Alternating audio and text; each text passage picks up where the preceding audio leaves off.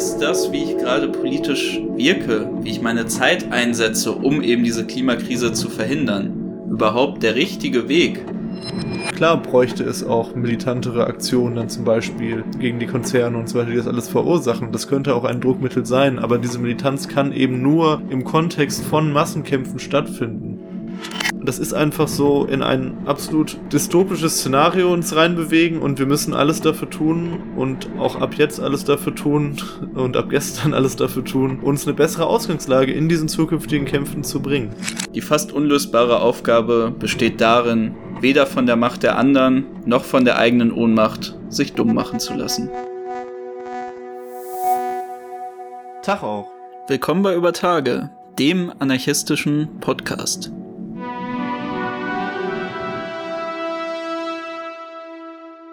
Heute in der 57. Folge sprechen wir bei Über Tage über ein Thema, was sich quasi jetzt gerade von der Straße in unserem Wohnzimmer hier materialisiert, denn wir kommen gerade ähm, von der Fridays for Future Mobilisierung. Es gab ja wieder eine internationale Mobilisierung heute an diesem Freitag, den 25.03. Anstatt jetzt auszuspannen, nehmen wir direkt einen Podcast für diesen Sonntag auf. Das worüber wir konkret heute sprechen werden, führt zurück auf eine Hörerin, die uns äh, diese Frage gestellt hat.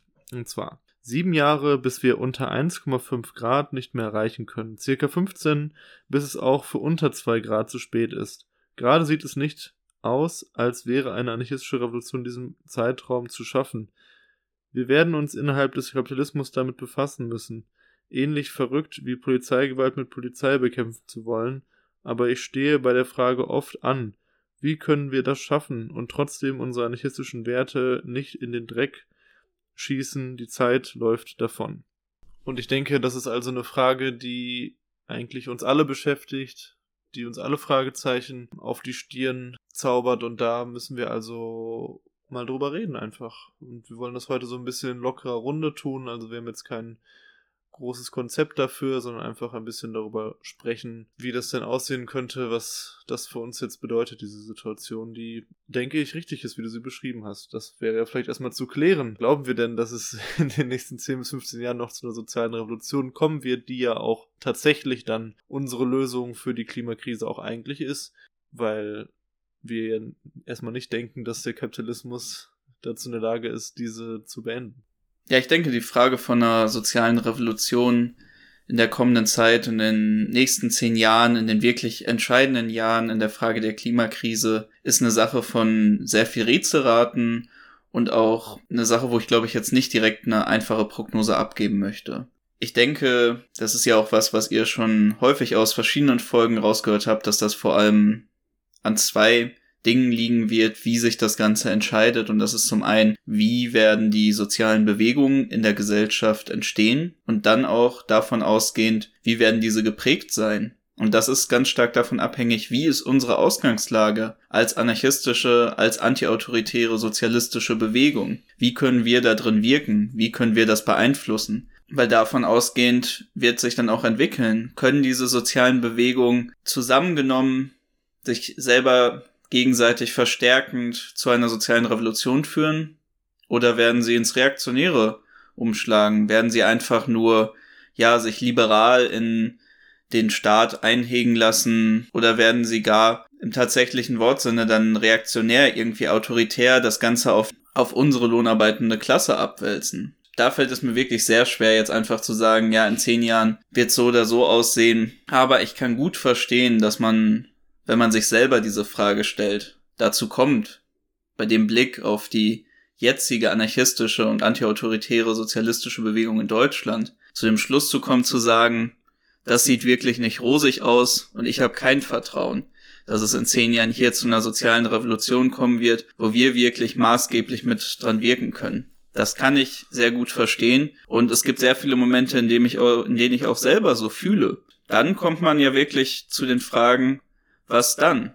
Was, wenn nicht wir maßgeblich eben die Gesellschaft so verändern können, um die Klimakrise zu verhindern? Mit wem müssen wir zusammenarbeiten? Was für Kompromisse müssen wir eingehen? Wo müssen wir vielleicht sogar selbst uns selber und unsere eigenen Grundsätze verraten. Und ich hoffe, da können wir jetzt wirklich im Gespräch dann diese Sachen vielleicht so ein bisschen erörtern, weil ich muss auch selber für mich erstmal nochmal über viele dieser Punkte nachdenken und da erstmal im Klaren werden, was ich jetzt eigentlich dazu denke. Ja, und darum geht's uns auch, dass wir einfach so locker aus der Hüfte heraus da so ein bisschen drüber sprechen, so wie ihr vielleicht dann auch an eurem WG-Küchentisch oder so dann über dieses Thema mal ein bisschen redet. Also es ist keine tiefgreifende Analyse oder so hier. Du hast es gerade schon gesagt, aber auch viel auf Deutschland nur bezogen, weil tatsächlich ist es ja sogar so, dass es super viele Länder gibt, wo es überhaupt keine anarchistische Bewegung gibt, überhaupt keine irgendwie geartete revolutionäre Bewegung.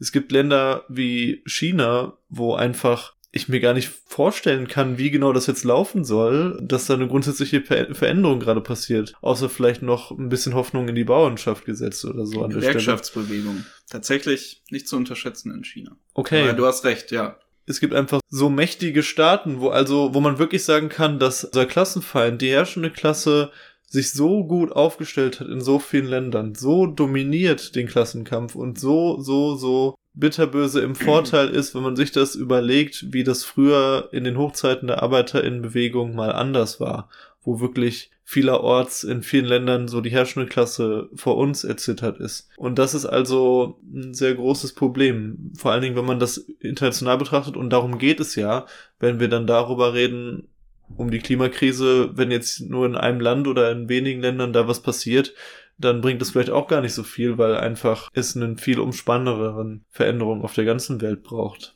Ja, und ich denke, das unterscheidet das ja auch nochmal von vielen anderen Problemen, dass es eben nur global gelöst werden kann.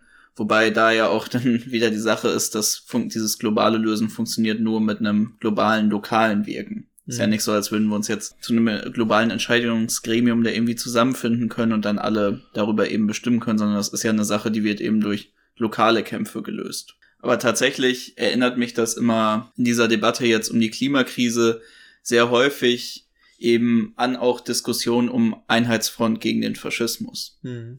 Natürlich ist das jetzt überhaupt nicht in diesem Fatalismus vergleichbar, weil wir stehen hier in Deutschland eben nicht vor einem äh, äh, neuen Dritten Reich, vor einem kommenden Faschismus. Ich finde, man kann das so ein bisschen ähnlich sehen, wie diese Disku wie diese historischen Debatten eben um den Machtaufstieg der Nazis eben geführt wurden. Hm.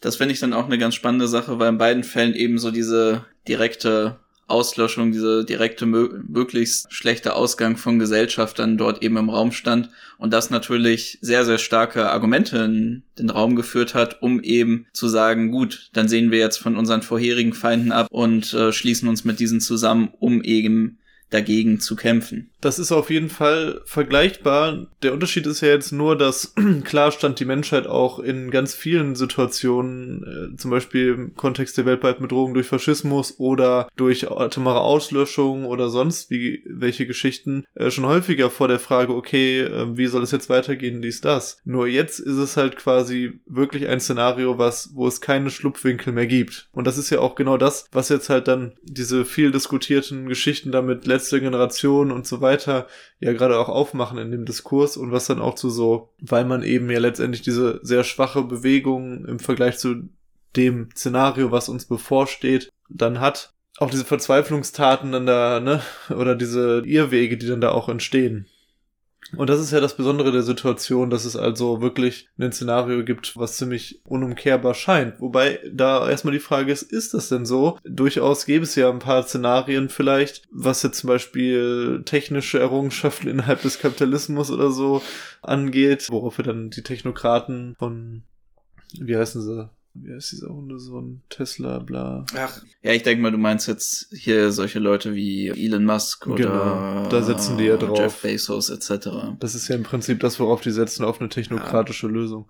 Ich glaube, da gibt es immer noch viel Hoffnung, aber das ist jetzt, glaube ich, einmal eine Diskussion, die wir beide nicht so perfekt führen können, weil wir auch einfach nicht so technisch bewandert sind. Mhm. Aber zumindest von dem, was ich mitbekommen habe, steht jetzt da nicht die direkte global einsetzbare Lösung für irgendwie CO2-Speicherung oder was auch immer auf dem Tisch und dementsprechend würde ich da jetzt erstmal kein Vertrauen drin haben. Natürlich kann man immer sagen, ja, es gibt ja immer wieder ganz große Innovationen, die zufällig entstehen und da ist ja sicherlich auch ganz viel in der Mache. Ja, aber wir müssen ja jetzt erstmal mit dem arbeiten, was wir überhaupt da haben. Ja. Und das ist es wichtig, da jetzt überhaupt anzusetzen und sich nicht da irgendwie auf die faule Haut zu legen und zu sagen, ja gut, das werden schon irgendwie die Leute in den weißen Kitteln dann da irgendwie für uns lösen. Das ist, das führt ja zu nichts. Das hat ja, ja keinen Sinn. Ich finde vielleicht neben diesen ganzen interessanten Punkten, die man erstmal außen daran festmachen kann, finde ich es erstmal spannend, so ein bisschen zum Kern dieser Frage zu kommen.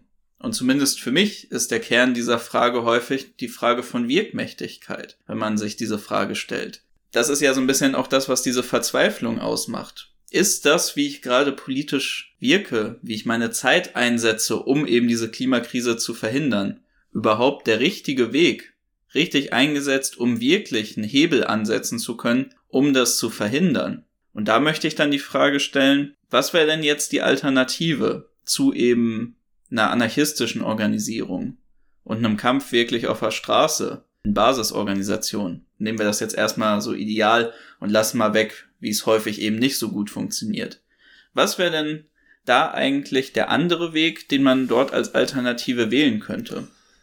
Ja, ich meine, es gibt da natürlich ganz viele Wege, die wahrscheinlich dann dazu führen würden, dass man eben die Gesellschaft eher gegen sich aufbringt und dann noch mehr seine Chancen reduziert. Also so eben, was zum Beispiel jetzt die Generation macht mit Autobahnblockaden. Wir sagen immer wieder, wir wollen Sorry, nicht darüber reden, aber es kommt immer wieder auf. Es ist ja auch einfach ein Thema, ne? Und äh, oder auch so Sachen wie mit Ökoterrorismus oder so, ne, dass Leute wirklich anfangen, Anschläge zu verüben, also irgendwelche Bombenanschläge oder Attentate oder probieren, Leute zu erpressen, also indem sie halt Leute kidnappen oder solche Geschichten, also eine Art von grüner Armee-Fraktion oder so. Ja, oder einfach auf einem niederen Niveau sowas, ja. was es jetzt viel gibt, eben so SUVs anzünden oder mhm. die Luft rauslassen, die Reifen zerschlitzen, was genau. auch immer. Und es gibt natürlich noch eine Reihe wahrscheinlich von anderen Wegen, aber das Problem ist ja wirklich, das ist für mich auch so die zentrale Losung eigentlich in dieser Frage oder eine der zentralen Losungen, nur weil wir dieses Hiob-Szenario am Horizont haben, ändert das ja nichts an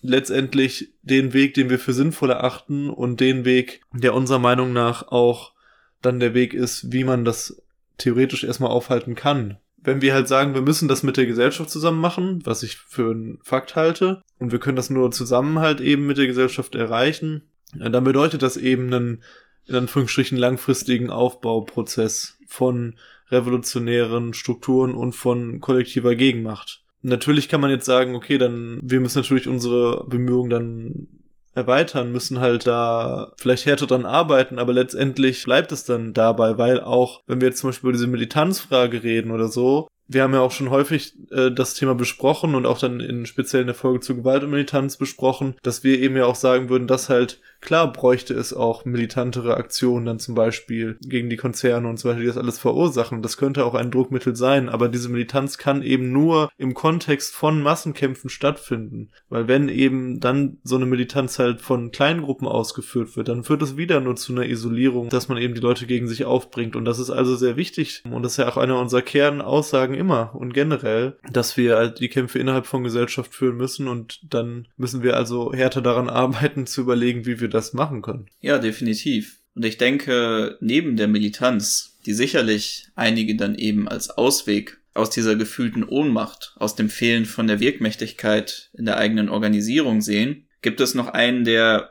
würde ich behaupten, sogar der viel häufiger gewähltere und der für viele viel spannendere und auch mit ihrem Leben verträglichere ist. Und das ist eben der Übergang in liberalere Organisationen, in hm, Parteien, ja. in nahem Parlamentarismus arbeitende NGOs, Umweltschutzorganisationen etc.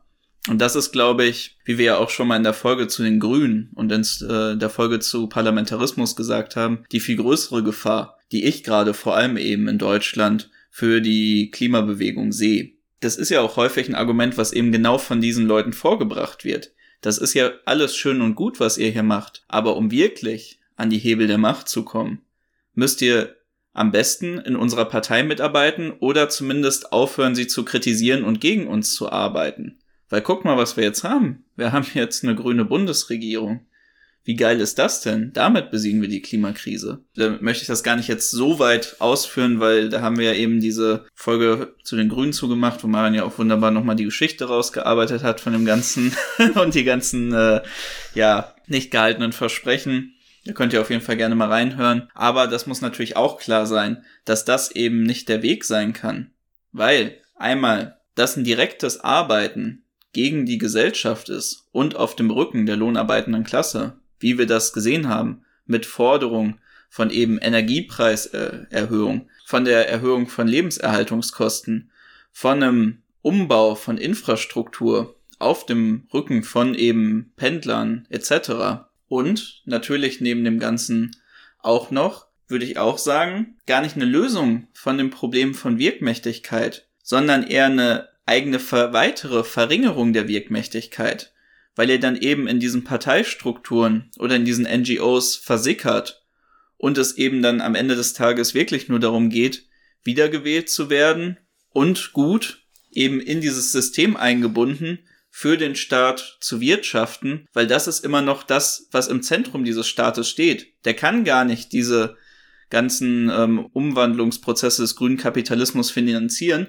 wenn er nicht gut wirtschaftet, wenn er gut Profit macht. Und das funktioniert wiederum nur, indem das Problem weitergetragen und verschlimmert wird. Weil das ist der Kern, was eben in dieser Erschaffung dieser Klimakrise jetzt steckt. Das Profitprinzip des Kapitalismus. Und das ist im Endeffekt das, was ihr dann, wenn ihr in diesen Parteistrukturen wirkt, auch weitertreibt. Und deswegen kann das für mich, für uns nicht die Lösung von dem Ganzen sein, mhm sondern eben das Weitertragen des Problems. Ja, ich möchte an dieser Stelle auch zurückgreifen auf eigentlich das entscheidende Zitat in dieser Frage. Und zwar von Bakunin, wenn man nicht das Unmögliche versucht, dann werden wir auch nicht das Mögliche erreichen. Das ist so, so zentral in dieser Frage. Ich möchte das vergleichen mit der aktuellen Ukraine-Kriegssituation. Da haben wir auch dann viel davon gesprochen, dass unsere Hoffnung eben vor allen Dingen in, den Kämpfen unserer Klasse liegt, in den direkten Aktionen liegen, in vielleicht Streiks liegen und so weiter und so fort. Natürlich haben die Kämpfe auf der Straße von unten, die Streiks, die es gab und so weiter, haben bisher nicht dazu geführt, dass wir den Krieg beendet haben.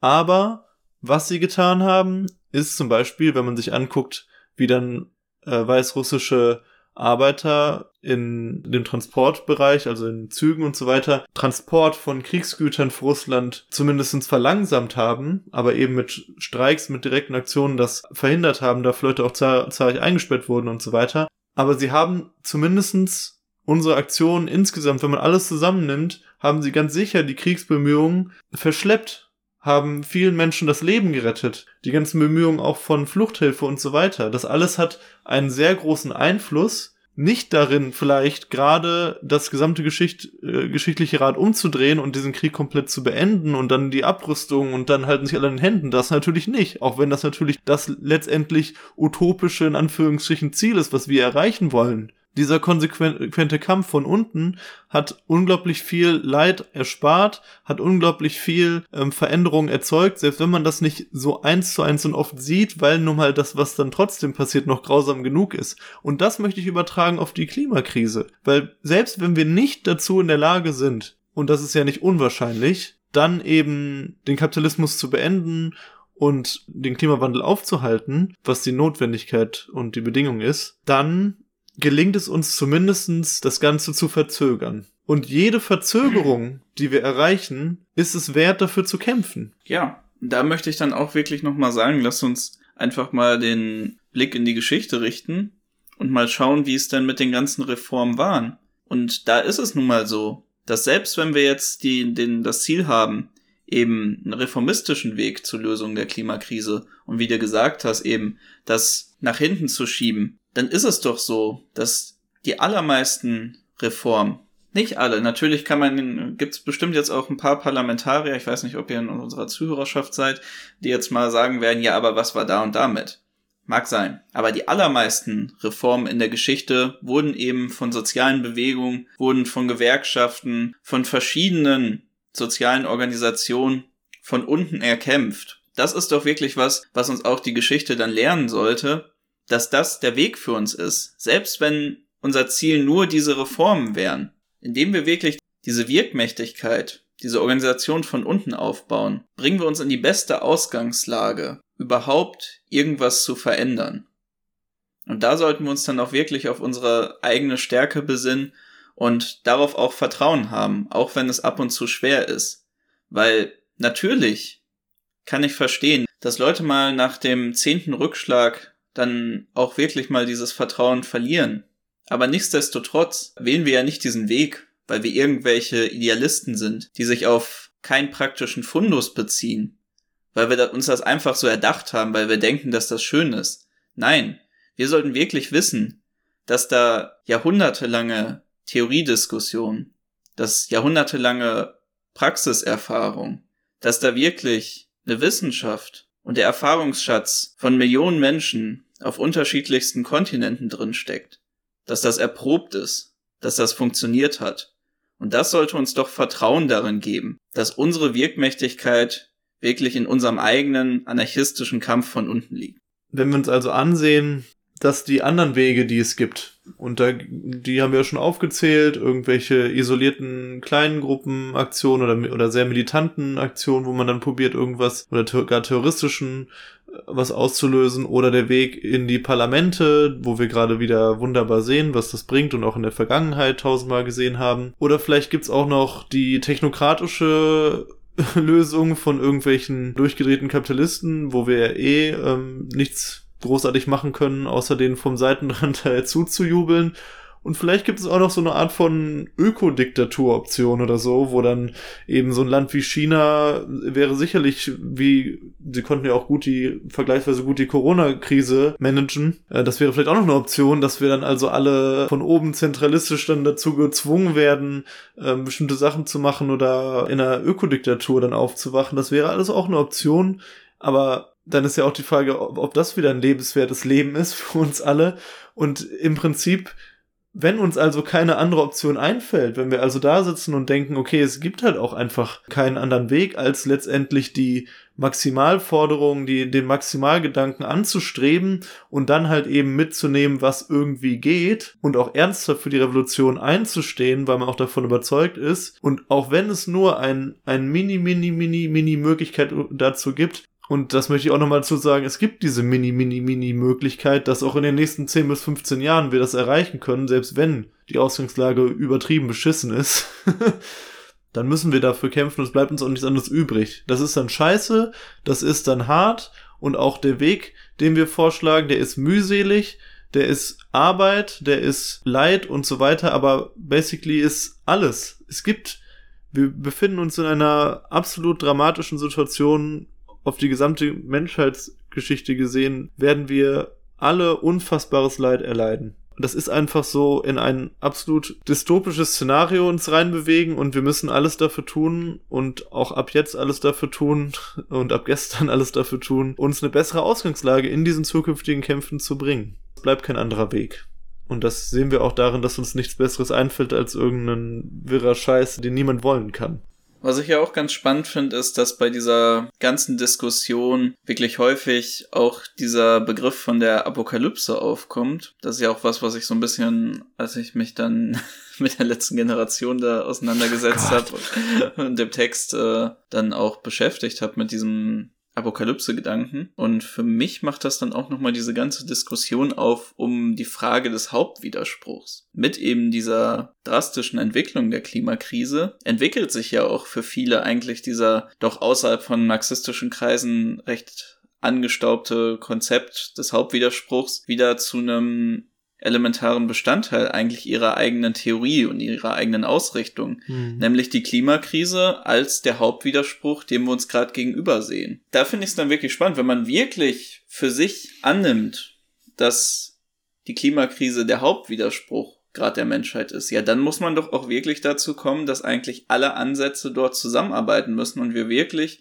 da eigentlich ja alle am selben Seil ziehen und alle zusammenarbeiten müssen, um diesen Hauptwiderspruch aufzulösen. Und da würde ich wiederum eigentlich für mich sagen, ich sehe nicht die Klimakrise als Hauptwiderspruch. Einmal natürlich aufgrund der Folgen, die das eigentlich dann bedeuten wird und der Partner, die man sich dann damit ins Boot holt, aber auch, weil ich eigentlich immer noch sehe, dass der Klassengegensatz jetzt in seiner Form als kapitalistisches System das ist, was überhaupt im Kern der Klimakrise zugrunde liegt mhm. und was deshalb auch weiterhin der Hauptwiderspruch bleibt.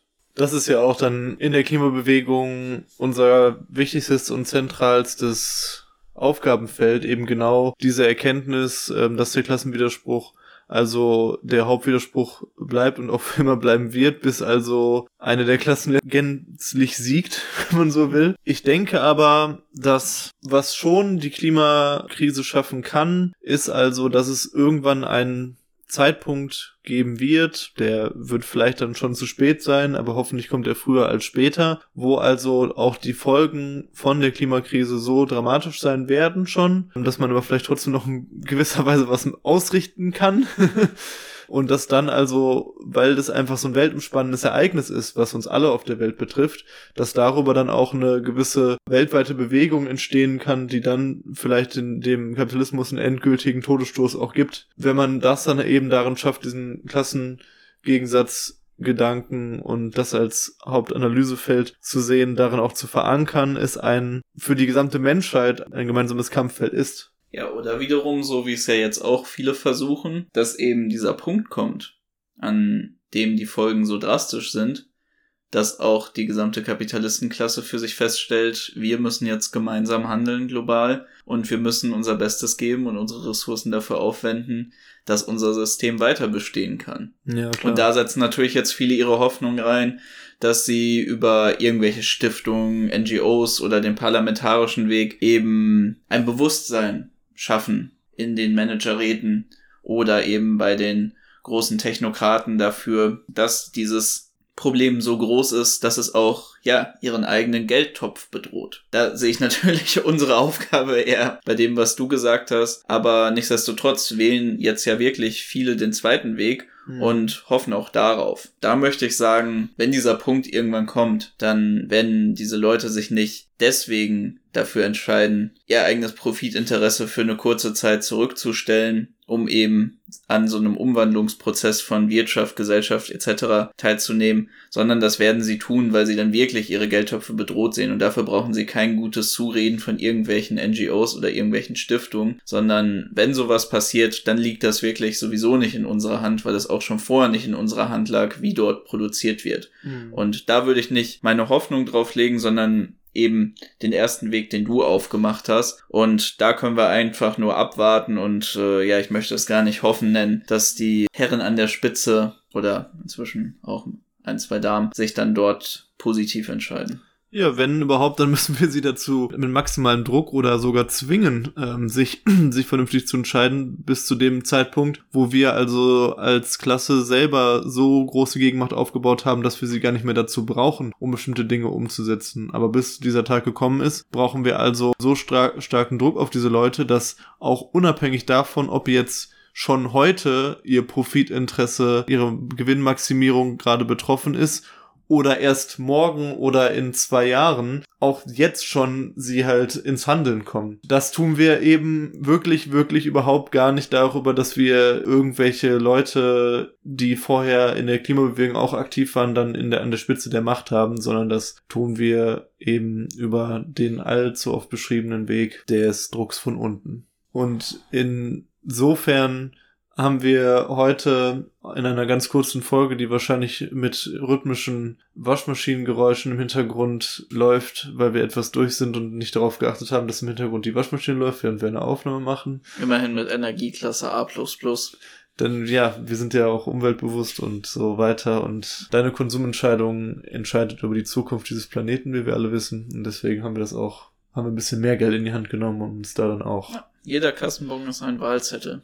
Im wahrsten Sinne des Wortes. Ich finde auch tatsächlich, das ist was, wo wir uns immer wieder halt drüber besinnen müssen und drüber nachdenken müssen, was für strategische Wege wir da gehen, was auch jetzt die kommende Entwicklung für uns bedeutet. Weil ich kann mir gut vorstellen, dass diese Podcast-Folge auf einmal in drei, vier Jahren dann ziemlich altbacken scheint und mhm. ähm, die Entwicklung so schnell geht, dass da ganz andere Fragen aufkommen. Ich finde auch bei diesen ganzen großen Ohnmachtsgefühl, zeigt mir das einfach nochmal viel wichtiger, wie viel es einfach an strategischer Debatte in der anarchistischen Bewegung und auch in der antiautoritären Bewegung fehlt und wie wichtig es da ist, dass wir uns gerade jetzt in solchen Situationen eben darüber im Klaren sind, wo wir unsere Zeit für aufwenden. Das muss klar sein, wie wir die ganze Zeit gesagt haben, Organisierung von unten nach anarchistischen Prinzipien, aber wir müssen wirklich jetzt noch mehr denn je diese Debatten darüber führen, wie dieser Weg dann aussehen soll. Ja, durchbrecht eure Ohnmacht, indem ihr euch organisiert, nicht mehr alleine bleibt, euch zusammenschließt. Das ist der beste Weg, um dem mal nicht mehr so ausgeliefert zu sein und dann auch der Gesamtscheiße etwas entgegenzusetzen. So, Joshua verabschiedet uns aus dieser Folge mit einem Zitat, hat er gerade angekündigt. Ja, und das ist jetzt das einzige Mal in meinem Leben und vor allem in diesem Podcast-Projekt, dass ich Theodor W. Adorno zitieren werde. oh Junge, nein, was geht? Und zwar möchte ich euch mit auf den Weg geben. Die fast unlösbare Aufgabe besteht darin, weder von der Macht der anderen noch von der eigenen Ohnmacht sich dumm machen zu lassen. Und jetzt setzt die Waschmaschine wieder richtig ein. In dem Sinne verabschieden wir uns. Glück auf, auf bald. Glück auf. Dieser Mittwoch wieder Livestream uh. nach langer Zeit. Wir freuen uns auf euch. 19 Uhr YouTube und Twitch.